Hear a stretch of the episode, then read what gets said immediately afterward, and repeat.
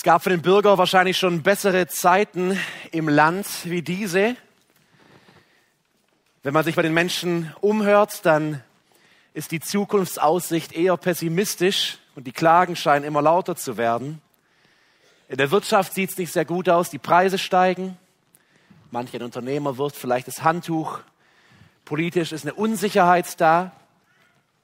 Die Zukunftsaussichten sind gedämmt und schwinden immer mehr. In der Landwirtschaft ganz aktuell, Lebensmittel werden immer teurer. Manche Waren fehlen vielleicht komplett. Dürrephasen treten ein. Landwirte werden immer unruhiger. Ganz zu schweigen von der Außenpolitik. Plötzlich hört man von Kriegen. Der böse Mann im Osten, er und seine Verbündeten, sie könnten das Land überfallen und die eigene Militärfähigkeit wird immer mehr in Frage gestellt. Und ich würde sagen, es gab schon bessere Zeiten im Land. Also um Missverständnisse zu vermeiden, ich spreche nicht von Deutschland aus 2024, sondern ich rede von Israel 3300, vor etwa 3300 Jahren. Der Regent heißt nicht Olaf Scholz, sondern es sind von Gott eingesetzte Richter. Ein Omri, ein Simson, ein Gideon und verschiedene Männer, teilweise auch Frauen dieser Art. Und es herrscht nicht nur Inflation, schön wär's, es ist viel schlimmer. Im ganzen Land Hungersnot, Dürre. Und die Menschen, sie leiden am allernötigsten, nicht einfach nur an Luxusgütern, nicht, dass jetzt das Rindfleisch so teuer geworden ist, Brot fehlt, Korn fehlt. Die absolut lebensnotwendigen Dinge. Und als wäre das nicht schlimm genug, die Feinde Israels fallen immer wieder vom Osten ein. Immer wieder fallen sie über das Land her. Einmal die Ammoniter, dann die Moabiter, dann andere Kanaaniter, dann wieder die Hethiter, dann wieder die Midianiter und, und, und, und, und drangsalieren das Volk. Und inmitten so einer von Krisen geplagten Zeiten, da richtet Gott heute unseren Blick auf eine ganz gewöhnliche Familie in eine ganz gewöhnliche Geschichte. Und ich, ich liebe diese Geschichte. Ich habe sie ganz neu lieb gewonnen. Im Buch Ruth. Zurzeit ist es mein Lieblingsbuch im Alten Testament. Vielleicht, weil wir jetzt durchpredigen werden für einige Wochen. Aber es ist so gewöhnlich. Wenn wir die Weltgeschichte lesen, was wissen wir vom Bauer aus Rom? Was wissen wir von irgendeinem Arbeiter aus Griechenland? Es ist wenig. Wir wissen was von den Reichen, von den Mächtigen, von den Kriegen, von diesem, von jenem.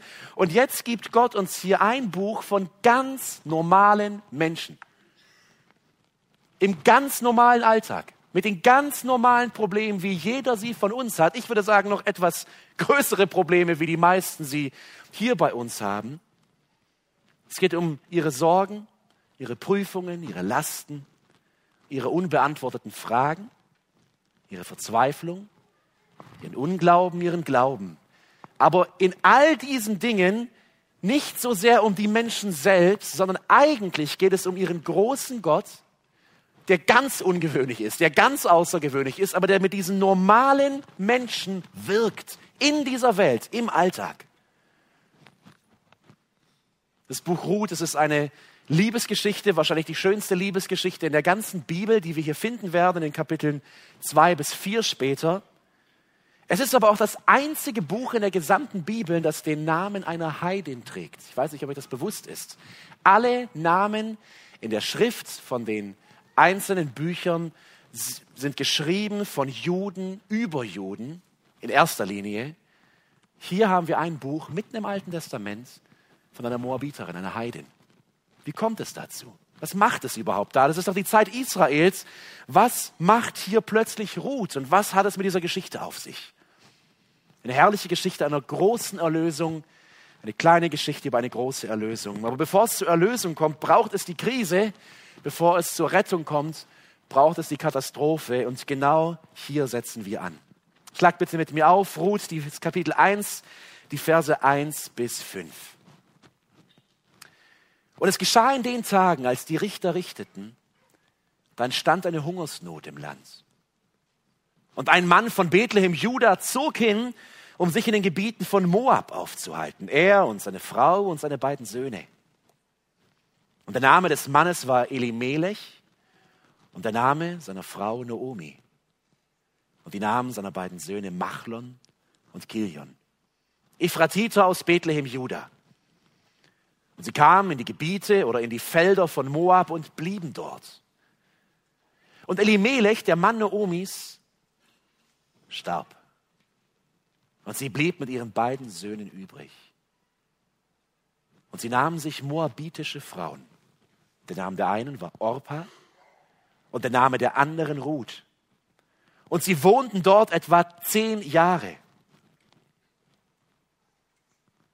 Da starben auch die beiden, Machlon und Kilion. Und die Frau blieb von ihren beiden Söhnen und von ihrem Mann allein übrig. Herr, heilige uns in der Wahrheit. Dein Wort ist Wahrheit. Amen. Ruth, eine kleine Geschichte über eine große Erlösung. Und heute starten wir mit der Katastrophe, mit der Tragödie. Und ich habe diesen Text überschrieben mit die Flucht ins Elend die Flucht ins Elend. Und das ist ein Widerspruch in sich. Man flieht nicht ins Elend, man flieht in die Freiheit. Man flieht vom Elend. Und das denken die beiden hier auch, als sie aus von Israel aufbrechen. In Wahrheit aber werden wir sehen, ist es eine Flucht ins Elend. Eine Flucht in die Katastrophe. Der erste Punkt, den wir uns anschauen in 1, Vers 1 gleich zu Beginn, sie fliehen vor Gottes Erziehung. Lest noch mal genau mit. Und es geschah in den Tagen, als die Richter richteten, da entstand eine Hungersnot im Land. Wir können nicht zu 100 Prozent sagen, wann genau sich diese Geschichte abspielt. Es ist schwierig zu datieren. Es könnte sein, dass es ganz zu Beginn der Richterzeit war, also kurz nachdem Josua gestorben war. Und der Grund dafür ist folgender. Jetzt müsst ihr genau mitkommen, es geht hier um, um Stammbäume. Von Boas, dem späteren Mann von Ruth, heißt es, dass Boas ein Kind Rahabs war. Das finden wir in Matthäus 1, Vers 5. Salmon aber zeugte Boas von der Rahab, Boas aber zeugte Obed von der Ruth. Also es gibt nur eine Rahab in der Bibel, die so prominent wäre, dass wir gleich wissen, wer es ist. Es ist die Hure Rahab aus Jericho. Und so ist es möglich, dass Boas tatsächlich direkt nach Josua lebte. Wahrscheinlicher aber ist dieser Stammbaum nicht vollständig, wie viele Stammbäume in der Bibel, und will nur sagen, Boas kommt aus der Linie von Rahab. Aber das müssen wir uns schon mal merken, denn auch hier sehen wir schon der Familie Katastrophe. In diesem Stammbaum als Urmutter eine Prostituierte. Aber wir haben es auch vor in Hebräer 11 kurz gesehen, eine Frau, die in Sünde lebte, aber auch im Glauben und der Vergebung. Wahrscheinlicher ist es, dass das Buch Ruth eher etwas später angesetzt ist. Einige Ausleger sind sich sogar relativ sicher, dass es zur Zeit von Gideon war. Wir verstehen das Buch Richter nur, wenn wir begreifen, dass die Richter oft lokal richteten. Also zur selben Zeit lebten verschiedene Richter in Israel. Der eine war ein Richter in Juda, der nächste vielleicht eher im Norden in einem Stamm. Und so gibt es verschiedene Richter, die zum Teil zur selben Zeit richten. Und wahrscheinlicher ist es, dass Ruth tatsächlich die direkte Urgroßmutter von König David ist. Weil dieser Stammbaum aus Ruth 4, 4, Vers 21 und 22 hat schon eher den Anschein, dass er vollständig ist. Wir wissen es nicht genau, ob es jetzt 1300 oder 1100 vor Christus war, spielt auch keine so große Rolle für unsere Geschichte. Viel wichtiger ist, wir sind in der Zeit der Richter und eine Hungersnot entsteht. Wer das Buch der Richter kennt, der weiß, eine Sache taucht immer und immer und immer wieder auf. Das Buch Richter ist ein einziger Kreislauf oder eine Wiederholung vom selben Kreislauf. Lass uns diesen Kreislauf einmal genauer anschauen. In Richter 2 springen. Einer der tragischsten Passagen der ganzen Bibel, weil es die Halsstarrigkeit von uns Menschen zeigt. Richter Kapitel 2, Vers 10. Hier in der Geschichte sind wir kurz nach der Landnahme Israels. Josua ist dabei, sein Amt abzugeben und stirbt. Und dann heißt es in Richter 2, Vers 10, und auch jenes ganze Geschlecht wurde zu seinen Vätern versammelt.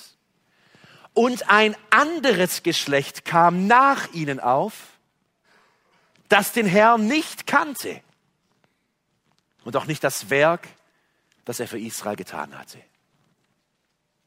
Eine neue Generation entsteht und die Generation der Alten, die Gott kannte und ihn erlebt hat, die sein mächtiges Wirken gesehen hat. Und wie mächtig war es hier in dieser Zeit mit Josua? Da werden Naturgesetze außer Kraft gesetzt. Die Sonne und der Mond bleiben stehen. Wasser türmt sich am Jordan auf. Und dann kommt die nächste Generation und sie behandeln diese Geschichten wie Märchen. Ja, das hat halt der Opa irgendwie mal erzählt. Aber sie kennen Gott nicht. Unkenntnis. Und was folgt auf Unkenntnis? Vers 11. Sünde. Und die Kinder Israel taten, was böse war in den Augen des Herrn und dienten dem Balim. Drittens Götzendienst. Eine Spirale der Sünde. Unkenntnis führt zu Sünde, Sünde führt zu Götzendienst. Und sie vergessen ihren Gott. Und jetzt kommt der wichtige Punkt. Was tut Gott daraufhin? Vers 14. Da entbrannte der Zorn des Herrn gegen Israel und er gab sie in die Hand von Plünderern, die sie plünderten. Und er verkaufte sie in die Hand ihrer Feinde ringsum und sie vermochten nicht mehr von ihren Feinden zu bestehen. Überall, wohin sie auszogen, war die Hand des Herrn gegen sie zum Bösen. So wie der Herr geredet und wie der Herr ihnen geschworen hatte und sie wurden sehr bedrängt. Ihr Lieben, verstehen wir diesen Punkt? Die Unkenntnis, die, das Hinausschieben, das Gott im Rücken kehren, ist die Ursache für Sünde. Und die Menschen rebellieren gegen Gott. Die Sünde ist die Ursache für den Götzendienst. Sie hassen Gott und sie wenden sich widerlichen Götzen zu. Und daraufhin, weil der Mensch sich von Gott abkehrt, greift Gott ein und Gottes Hand gibt dieses Gericht über sie. Damit, damit etwas geschieht, damit sie umkehren. Warum ist dieser Punkt so wichtig? Warum ist dieser Kreislauf so wichtig für uns zu verstehen? Wenn es in Ruth 1 heißt, da entstand eine Hungersnot im Land, dann war das kein Zufall. Dann war es nicht, weil es eben ein paar Wochen nicht regnete, aus rein naturalistischer Sicht. Dann war es Gott, der Herr, der sein abtrünniges Volk erziehen wollte zurückrufen wollte. Seine Hand gegen sein Volk erhob und sagte, wacht auf, kehrt um, tut Buße. Ihr habt mich vergessen und ihr geht direkt ins Verderben. Übrigens, wie aktuell, wie aktuell. Gott allein weiß, wie viele gottesfürchtige Männer 1949 noch in der Bundesversammlung saßen bei der Gründung unserer Republik. Noch nicht lange her in Bayern ein tiefgläubiger Ministerpräsident noch nicht lange her, tiefgläubige Bundespräsidenten. Und heute, was sehen wir? Unkenntnis. Unkenntnis und Ignoranz gegenüber Gott, die führt zu Sünde. Es führt zu einem Götzendienst, nicht vor irgendwelchen Statuen, aber der Mensch ist kreativ genug, sich Götzen über Götzen zu suchen. Und ich glaube auch in unserem Volk, wir sind schon weiter, wir sind mitten in der Strafe. Wir sind mitten im Gericht. Die Frage ist, werden wir aufwachen?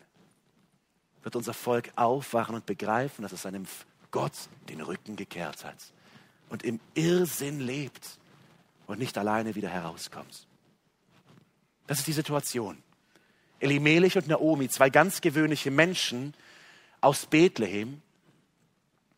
Und sie erleben diese Hungersnot. Ich weiß nicht, hat es nicht geregnet über Monate? Kamen die Heuschrecken. Wir wissen nicht, ist auch letztendlich egal, aber die Hungersnot kommt vom Herrn als Mittel der Erziehung, als Megafon, um zu rufen, wacht auf, hört meine Stimme. Aber was tun diese beiden? Sie wachen nicht auf. Sie fliehen. Sie fliehen. Kein Brot hier, dann suche ich mir eben Brot dort. Und die Lieben, ich will nicht Hunger kleinreden. Ich glaube, kaum jemand, vielleicht die wirklich Alten unter uns haben es tatsächlich erlebt, ich noch nie in meinem Leben. Und noch schlimmer, noch nie war ich in der Situation, dass mein Kind da sitzt und sagt, Papa, gibt's was zu essen? Ich muss ihm sagen, nein. Nur ein Stück Brot. Ich müsste sagen, es gibt keins. Können wir nicht einkaufen gehen? Gibt nichts. Ich will es nicht kleinreden. Es, es könnte kaum eine größere Folter für eine Mutter oder einen Vater geben wie hungernde Kinder. Und sie haben zwei höchstwahrscheinlich junge Kinder, zwei Söhne. Deswegen lass uns da nicht zu schnell vorlaut sein. Ja, die beiden, die gehen halt weg. Äh, das ist die Tragik des Lebens. Aber eins tun sie nicht. Sie richten ihren Blick nicht auf den Herrn. Wir werden sehen, sie kennen Gott und sie glauben auch an Gott, aber ihr Handeln ist nicht von seinem Wort bestimmt. Und anstatt auf seine Erziehung zu hören und Buße zu tun, fliehen sie. Die Namensbedeutungen dieser Geschichte sind hochinteressant. Wisst ihr, was Elimelech bedeutet? Mein Gott ist König.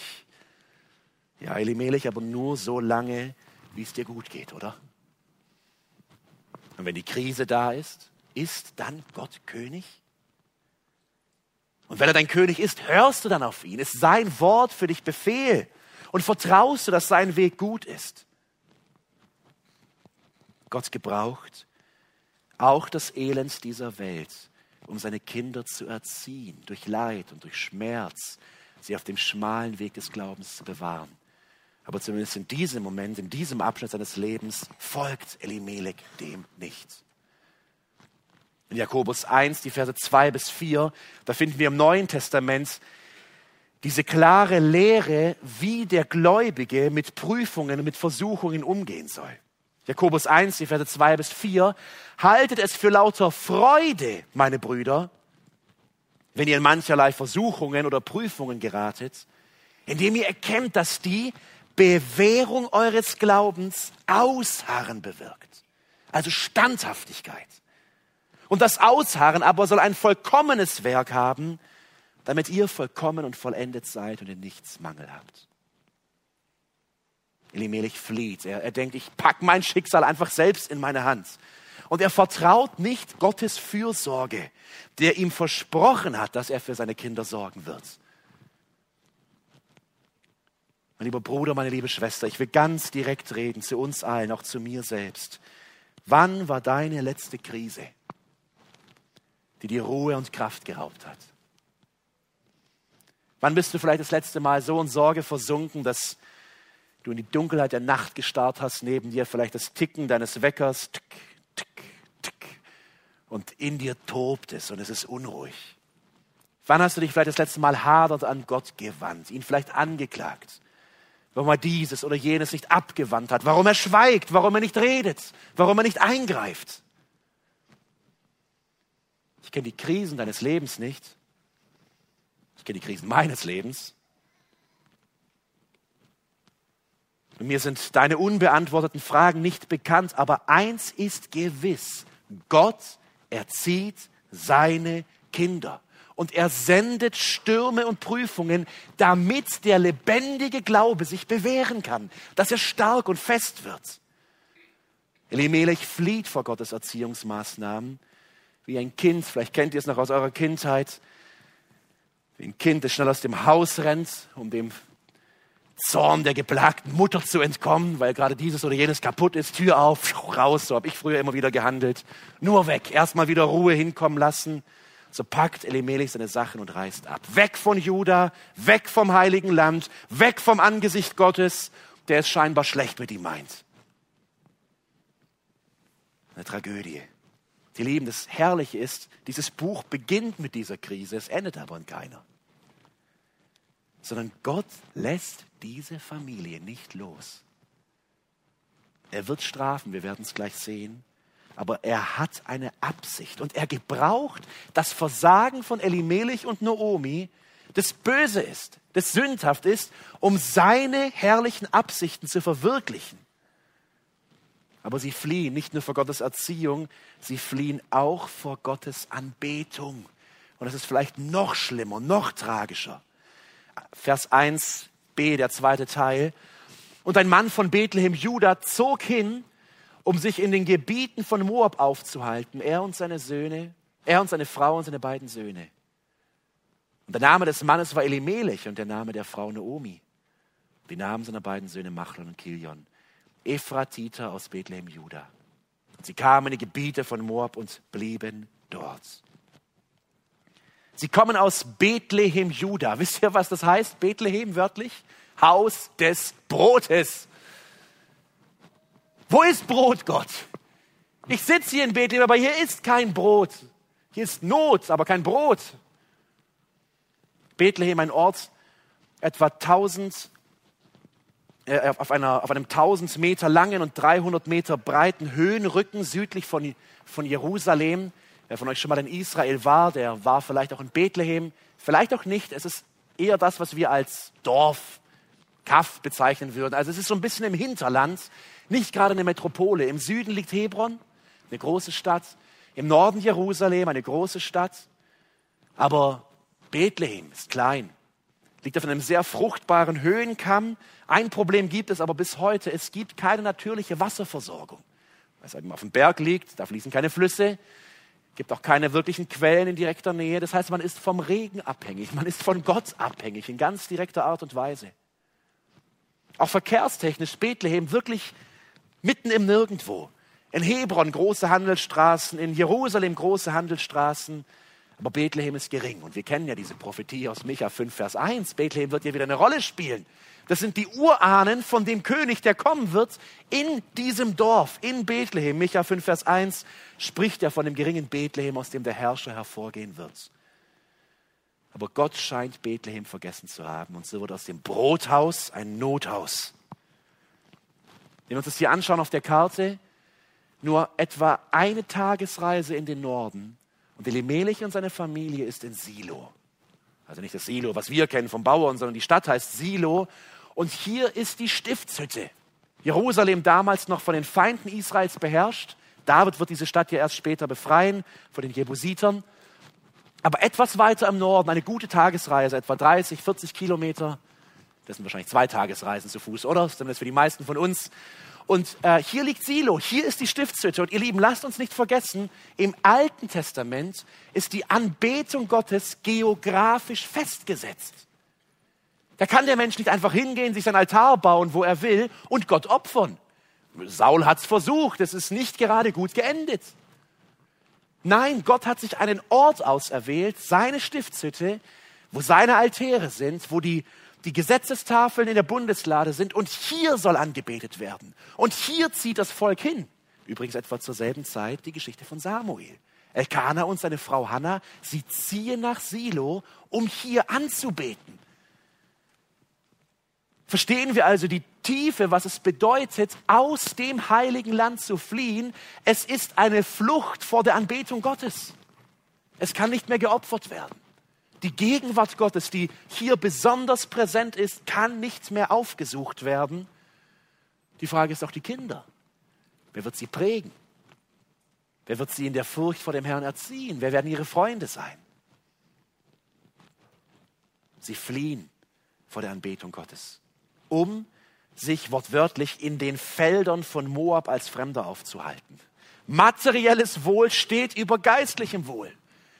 Als wäre das Motto dieser Familie lieber einen vollen Magen und eine leere Seele als eine volle Seele und einen leeren Magen. Und der Text sagt es explizit, sie sind Fremde. Fremde kulturell, Fremde geistlich, Fremde sozial, keine Verwandtschaft, keine Kreise, wo sie im Guten gemeinsam leben können. Und noch tragischer, ich habe hier rot diese Route eingezeichnet. Man sieht es schlecht. Ah, das Rote sieht man gut. Wisst ihr, wo Moab liegt? Östlich vom Totenmeer. Als sie also von Bethlehem nach Moab ziehen, müssen sie über Jerusalem den steilen Berg runter in die Jordanebene an Jericho vorbei, einmal über den Jordan, einmal durch Ammon und dann sind sie in Moab. Warum ist es so krass, so eine Katastrophe? Es ist genau der Weg, den 100 Jahre vorher Josua mit den Israeliten nahm. Wisst ihr, wo die vorbeilaufen? An einer zerstörten Stadt Jericho. Vielleicht noch am Altar der zwölf Steine aus dem Jordan als Machtsymbol Gottes. Wer mir glaubt und gehorcht, wird siegen. Aber sie ziehen nicht durch ein trockenen Fußes durch den Jordan. Sie buddeln sich da irgendwie durch, sie schwimmen drüber oder fahren mit der Fähre. Ich weiß nicht, was es da gab. Kein Wunder. Sie gehen den Weg des Sieges zurück nach Moab.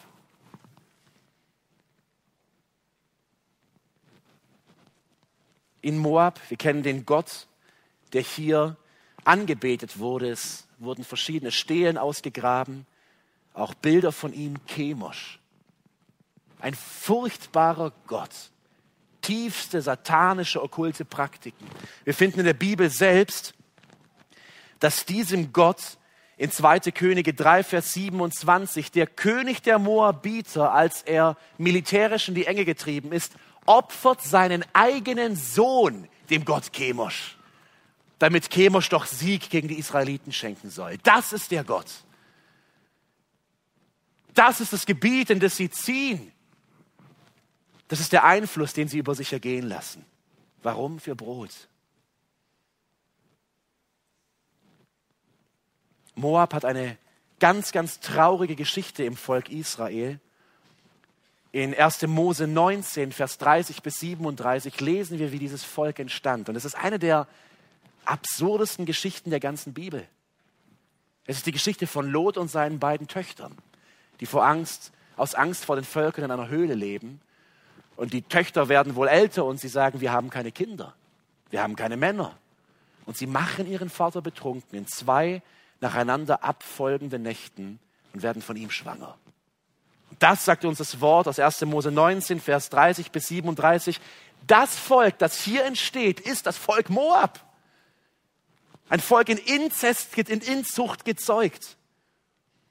Später, als das Volk Israel in 4. Mose 25 hier hindurchwandert, da begehen die Söhne Israels Ehebruch mit den Töchtern Moabs und Gott ist so zornig darüber, dass sie noch bevor sie in das heilige Land kommen, direkt in Sünde fallen und rumhuren, 24.000 Israeliten sterben lässt als Strafe. Aber vielleicht das Traurigste in ganz Moab ist, Moab, in Moab ist ein Berg, der Berg Nebo. Und der Berg Nebo ist ein Sinnbild für das Scheitern Israels. Nebo, irgendwo hier östlich des Toten Meeres, dieser Berg, ist der Berg, auf den Mose als letzte Handlung auf dieser Welt kletterte, als alter Mann. Und von Nebo aus sah er Kanaan und starb auf diesem Berg. Aufgrund seiner Sünde, als er Gott nicht gehorchte am Felsen, aus dem er sprechen sollte, das Wasser kam. Und er tat es nicht. Das ist Moab merken wir, wie tragisch das ist. Merken wir, wie vergesslich sie sind. Merken wir, wie pragmatisch sie sind. Alles vergessen, Glaube egal. Das, was mich mein Leben her bestimmt hat, mein Gott, seine Gebote, seine Anbetung, völlig wurscht. Ich will Brot, Brot, Brot. Und wo es Brot gibt, da gehe ich hin.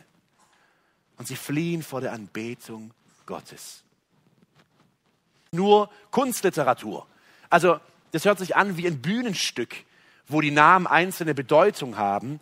Denn Elimelech heißt Gottes König, Noomi heißt Lieblichkeit. Wisst ihr, wie Machlon und Kilion, was das bedeutet? Machlon heißt der Kraftlose, der Schwächliche. Kilion heißt der Hinschwindende, der Gebrechliche. Ich weiß nicht, was in den beiden vorging, als sie ihren Kindern diese Namen gaben, aber es, es, der Gebrechliche, der Kraftlose, der Schwächliche, es ist Not da, da ist keine Hoffnung. Und so fliehen sie vor der Anbetung Gottes. Aber nicht nur vor seiner Anbetung, sie fliehen vor seinen Geboten. 1 Vers 4. Und sie nahmen sich moabitische Frauen. Stopp. Hier liegt der Fehler. Und es ist, es ist ein vorherzusehender Fehler. Es ist nicht völlig überraschend, dass liebe Elimelech und liebe Naomi, ihr zieht in Feindesland nach Moab da gibt es wahrscheinlich Frauen, die Moabiterinnen sind. Und ihr habt zwei Söhne. Und ihr habt niemanden mitgenommen. Wen werden sie wahrscheinlich, vermutlich heiraten? Moabiterinnen. Es ist ein Problem auf Ansage. Und sie machen Kompromisse. Und dieser Kompromiss mündet in einer ganz klaren Sünde. 5. Mose 7, 1 bis 4 sagt in aller Deutlichkeit, dass die Israeliten sich nicht verheiraten durften mit den Stämmen und Völkern rundherum. Das hat Gott aus ganz bewusster Abgrenzung zu dem Sündenkult und dem Götzenkult in diesen Nationen. Kaum ist das Gesetz geschrieben, kaum ist Josua tot. Katastrophe und Gottes Gesetz wird entweder vergessen oder missachtet oder beides. Es gibt keine Alternative. Willst du Nachkommen haben, musst du die Frau nehmen, die da sind, und sie sind eben nun mal Moabiterinnen. Also fliehen sie auch vor Gottes Geboten. Sieht ja keiner. Ist doch egal. Übrigens, wisst ihr, was meine Interpretation ist? Ich weiß nicht, Max predigt nächsten Sonntag über diesen Text. Ich bin auf seine Interpretation gespannt. Wisst ihr, was ich persönlich glaube, warum Naomi die beiden nicht mitnehmen will nach Bethlehem? Was werden die Leute denken? Zwei Heidinnen? Niemals. Bleibt doch in Moab. Es ist doch so schön hier. Bleibt doch bei euren Familien. Das sagt nicht der Text, aber das, diese Stimmung ist da drin, diese Atmosphäre. Ich lass mal das Fragezeichen da, ob es wirklich so ist. Aber sie fliehen vor Gottes Geboten und damit in die allergrößte Tragödie. Sie fliehen in den Fluch. Wortwörtlich, das ist nicht bildhaft gemeint, wortwörtlich. Richard Baxter, ein Puritaner, er sagte über diesen, diese Flucht, Elimelech und seine Söhne gingen nach Moab, um Brot zu finden. Stattdessen aber fanden sie Gräber. Und das ist kein Zufall. Das hatte Gott prophezeit. Das hatte Gott ganz klar angekündigt. Lass uns einmal in 5. Mose 28 gehen. Kurz vor dem Tod Moses finden wir hier diese letzten Fluch- und Segensworte. Und wir müssen diese Heilszeit verstehen, in der Ruth und Naomi und ihre Familien leben. Das ist das Zeitalter des Heils unter dem Gesetz. Das erwählte Volk Israel, das unter dem Gesetz steht und das Gesetz befolgen muss. Wer es nicht befolgt, lasst uns lesen, was Gott darüber sagt. 5. Mose 28 ab Vers 1. Und bitte versucht es einmal gleich auf unsere Geschichte zu übertragen, die wir hier lesen. Und es wird geschehen, wenn du der Stimme des Herrn, deines Gottes, genau gehorchst, dass du darauf achtest, all seine Gebote zu tun, die ich dir heute befehle, dann wird der Herr, dein Gott, dich als Höchste über alle Nationen der Erde stellen. Und alle diese Segnungen werden über dich kommen und ich werde dich erreichen, wenn du der Stimme des Herrn, deines Gottes gehorchst. Das ist die Bedingung. Das musst du tun.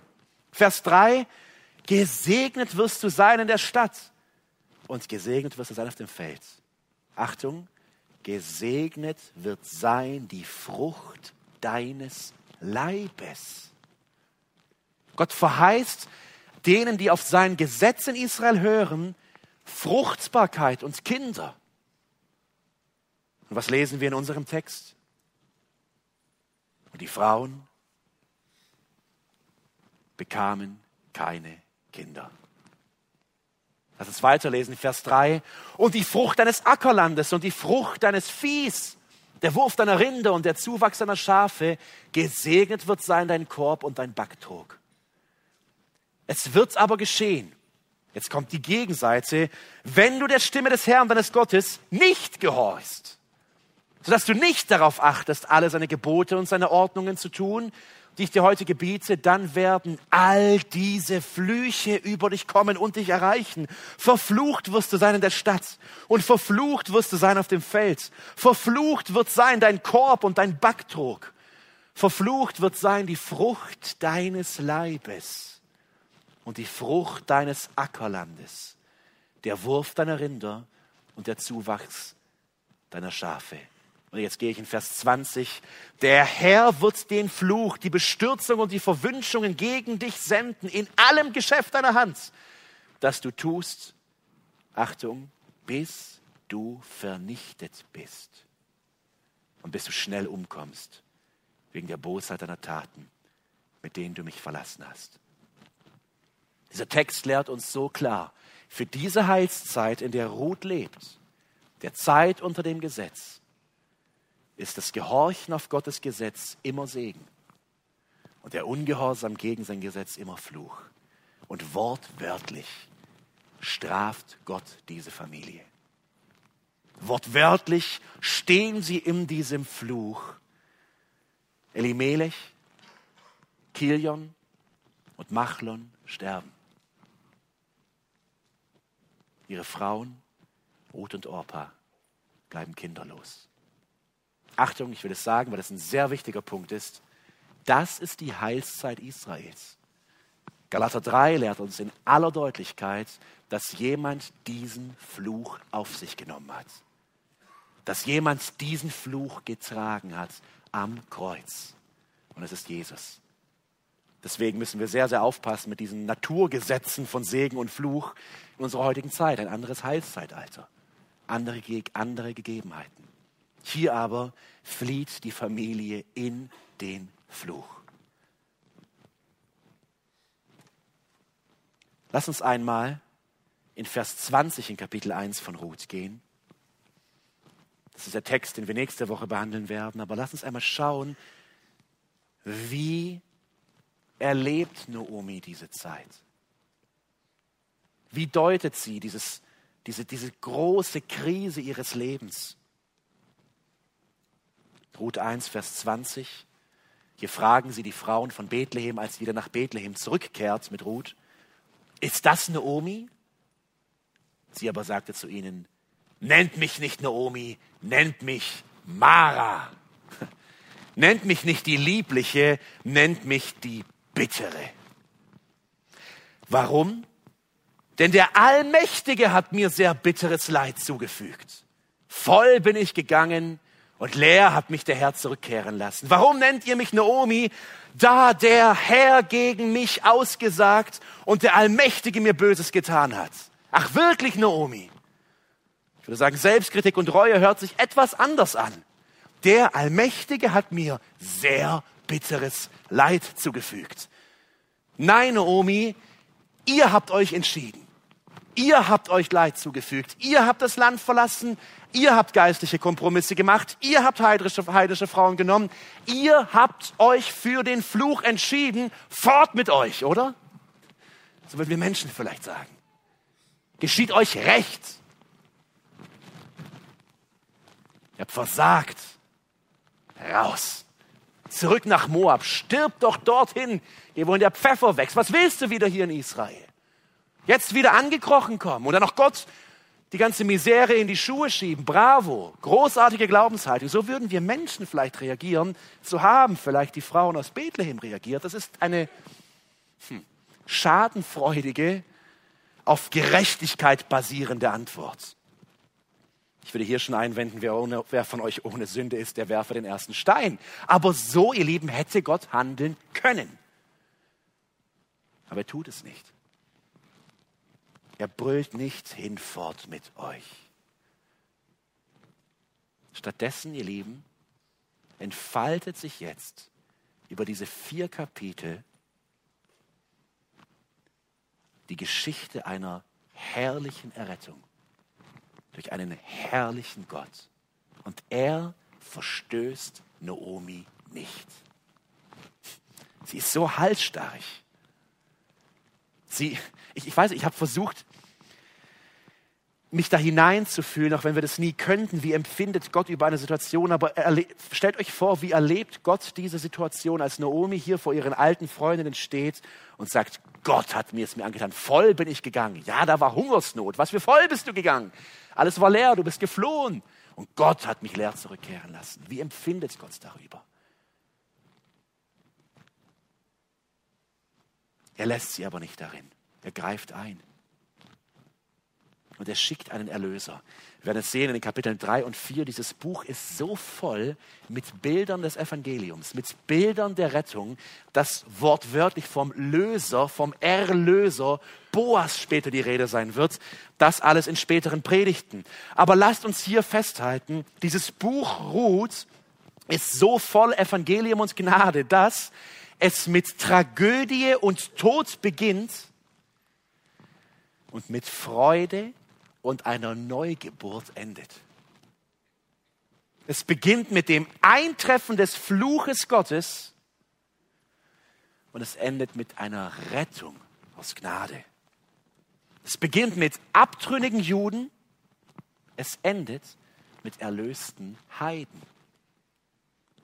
Es beginnt übrigens mit dem Versagen in erster Linie von Männern und es endet mit dem Glaubenssieg von Frauen. Ist hochinteressant in diesem Buch. Ruth spielt zur Zeit der Richter.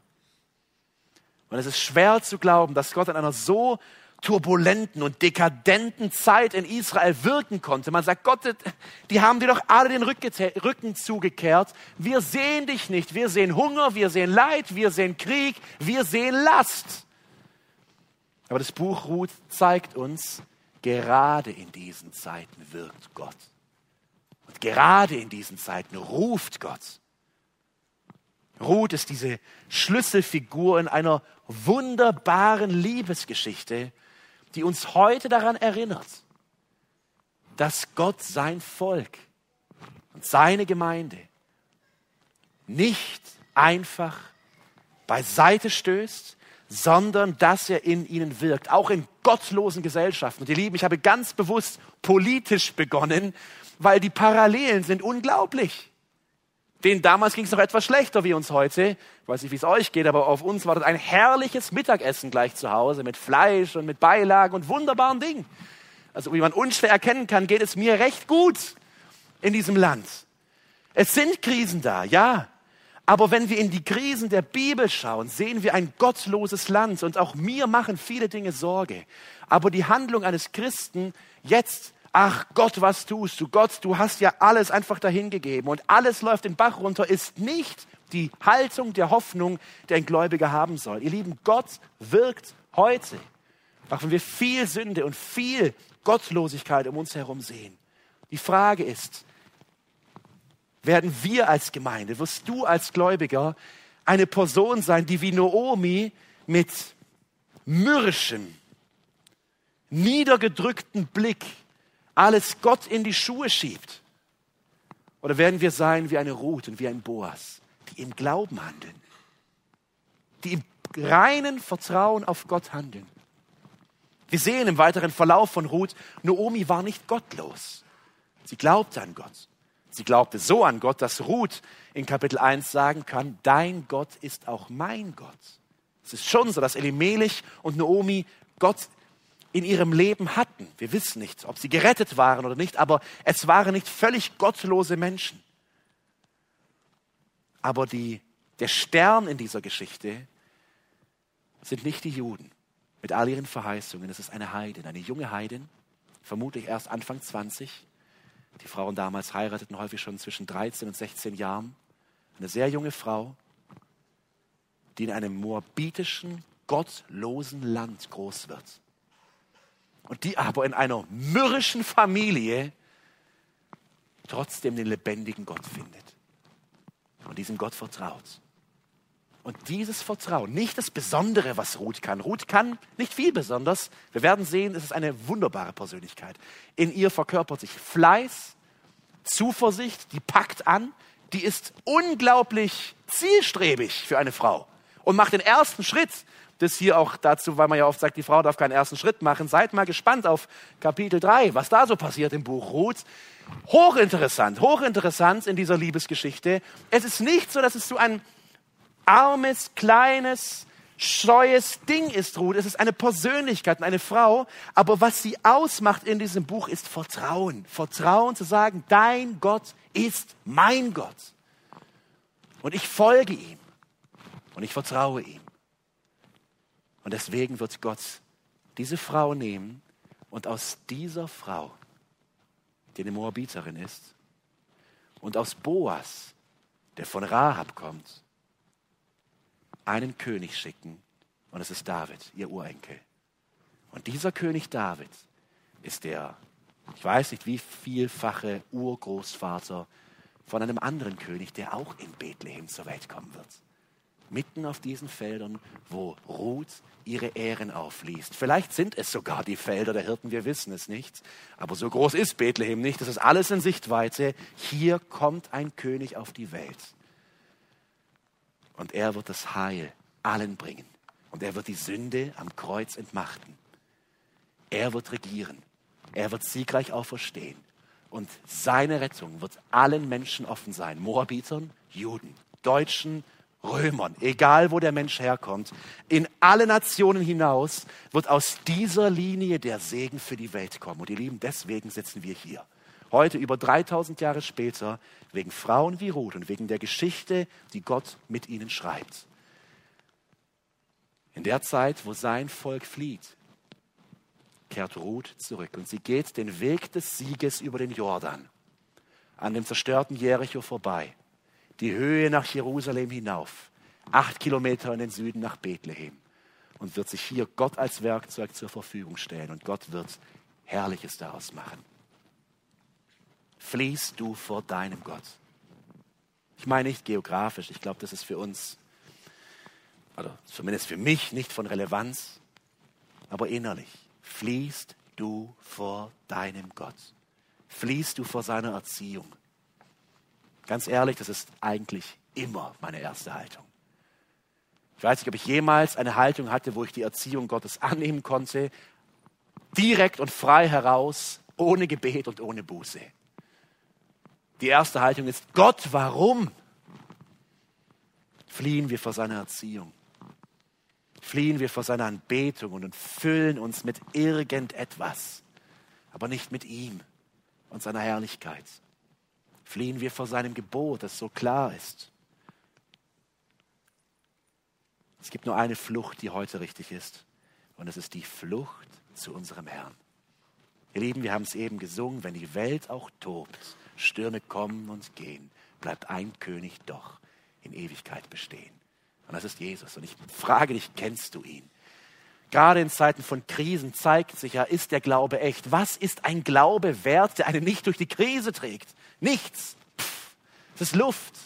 Was ist ein Glaube wert, der bei den kleinen Widerständen aufgibt und hinwirft und klagt?